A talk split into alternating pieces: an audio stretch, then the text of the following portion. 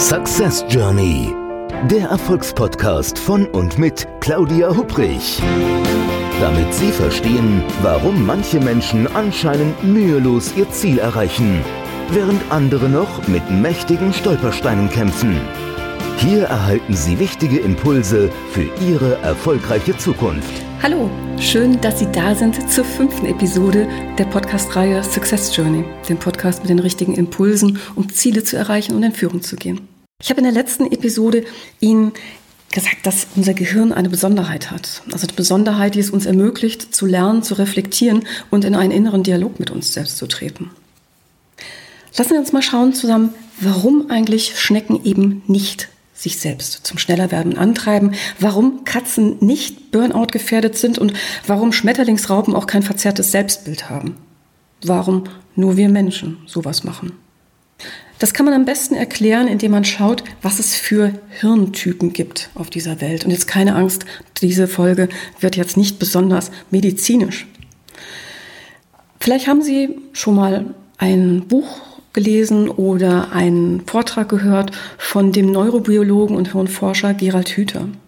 Der unterscheidet nämlich bei Lebewesen drei verschiedene Hirntypen. Und ich finde, das macht er ja sehr plastisch.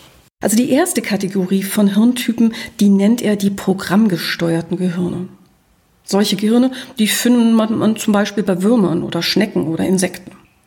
Das sind Lebewesen, die kommen mit einem Gehirn zur Welt. Da ist alles für das Überleben Erforderliche schon bereits beinhaltet. Also das ist praktisch. Das kann man mit einer innerlich fest verdrahteten Bedienungsanleitung der Welt vergleichen. So ein programmgesteuertes Gehirn, das funktioniert am besten in einer Welt, in der sich nicht allzu viel verändert, nichts Neues oder Unvorhergesehenes passiert. Also damit kann man hervorragend kriechen oder fliegen oder Netze spinnen ohne sich über wesentliche philosophische oder tagespolitische Fragestellungen den Kopf zerbrechen zu müssen. Oder, ich drück's mal einfach aus, ein Regenwurm. Der denkt nicht viel nach, der grübelt nicht. Der ist eben da und den Rest erledigt der Lauf der Welt oder vielleicht ein Vogel. Also, apropos Vogel. Eine andere Kategorie, die Gerald Hüther unterscheidet, das sind die sogenannten initial programmierbaren Gehirne. Diese die findet man zum Beispiel bei Säugetieren, Beuteltieren oder auch Vögeln. Das sind Lebewesen, die kommen mit Gehirn zur Welt, die eine Art hm, Grundprogrammierung schon enthalten. Darüber hinaus werden aber wesentliche Verhaltensweisen erst während einer frühen Lebensphase entwickelt und ergänzen die ab Geburt bereits vorhandenen Programme. Ich mache mal ein Beispiel. Mein Lieblingsbeispiel ist dafür die Nachtigall. Wussten Sie, dass der Gesang der Nachtigall zu großen Teilen davon abhängig, wen oder was der Jungvogel in der ersten Lebensphase hört? Also, normalerweise ist dies der Nachtigallenpapa, der dem Nachwuchs ein schönes Lied in der Nähe des Nestes trällert. Aber jetzt kommt's. Wenn sich stattdessen nur ein Bauernhof in der Nähe mit einem krähenden Hahn befindet, dann wird der Gesang der kleinen Nachtigall später eher an Hahngeschrei erinnern, als an den lieblichen Gesang, den man von so einem Vogel eigentlich erwartet. Eine letzte Kategorie, die Gerald Hüther unterscheidet, sind die sogenannten zeitlebensprogrammierbaren Gehirne. Na, vielleicht ahnen Sie es schon.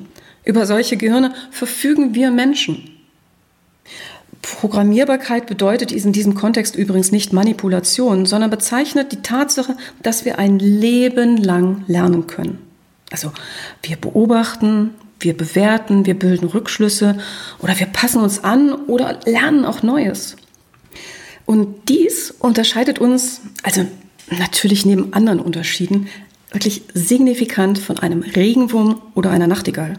Und das ist einem bisschen Glück und einem guten Timing in unserer Evolutionsgeschichte zu verdanken.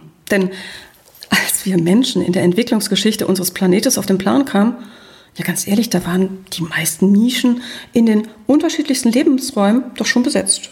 Also es gab Spezialisten unter Wasser, ne? die waren wahre Experten für das Leben im nassen Element.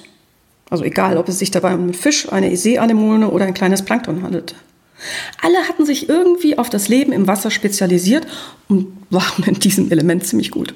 Und also auch in der Luft gab es Spezialisten und an Land natürlich auch. Und alle hatten sich ihren Lebensraum dadurch erobert, dass sie die jeweilige Nische perfekt besetzten.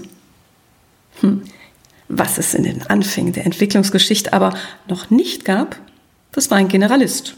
Ein Lebewesen, das sich neue Denk- und neue Verhaltensweisen permanent aneignete und das flexibel auf die Anforderungen der Umwelt reagierte und das aufgrund der Fähigkeiten zum Lernen seinen eigenen Gestaltungsspielraum kontinuierlich erweiterte. Ja, und das, das sind wir und das konnten wir damals und das können wir bis heute. Wir lernen, wie etwas funktioniert und auch warum natürlich etwas nicht funktioniert. Wir sind uns bewusst, warum etwas so ist, wie es ist und versuchen zu verstehen, was passiert, wenn sich Dinge ändern. Und aus dem jeweils Gelernten und Erlebten ziehen wir dann Rückschlüsse und bilden daraus wiederum überzeugende. Manche davon halten sich natürlich nur temporär, also sowas wie der Osterhase versteckt die bunten Eier. Das haben die meisten von uns bestimmt mal geglaubt und glauben es jetzt vermutlich eher nicht mehr. Andere Überzeugungen benötigen im Verlauf der Geschichte eine etwas längere Anlaufzeit, um von der Idee zu einer Überzeugung zu reifen. Ich sage da nur sowas wie, na, die Erde ist rund. Also dass ein langohriges Tier keine Ostereier versteckt und die Erde keine flache Scheibe ist, das hat sich natürlich mittlerweile herumgesprochen. Aber manchmal sind die von uns gebildeten Rückschlüsse und Überzeugungen nicht unbedingt gesamtgesellschaftlich populär, sondern lediglich individuell. Wir bilden gelegentlich Überzeugungen, die sich in unserem eigenen Weltbild stimmig anfühlen, bei näherer Betrachtung, aber vor Dingen durch Dritte, jedoch eher fragwürdig erscheinen. Mehr noch, manchmal können die von uns gebildeten Überzeugungen uns blockieren und sabotieren, ja, wie ich in einem Beispiel gerne erzählen möchte. Und Sie werden es bestimmt schon ahnen, das machen wir in der nächsten Episode. Wenn Sie mithelfen möchten, diesen Podcast weiterhin noch bekannter zu machen, dann wäre es toll, wenn Sie eine positive Bewertung hinterlassen würden. Das wäre wirklich super. Ja, also wie gesagt, ich freue mich, wenn Sie bei der nächsten Episode wieder mit dabei sind und ich Ihnen dann eine ganz persönliche Geschichte erzählen kann, die damals ziemlich unter die Haut, nämlich meine Haut ging. Bis dahin, machen Sie es gut. Ihre Claudia Hubrich.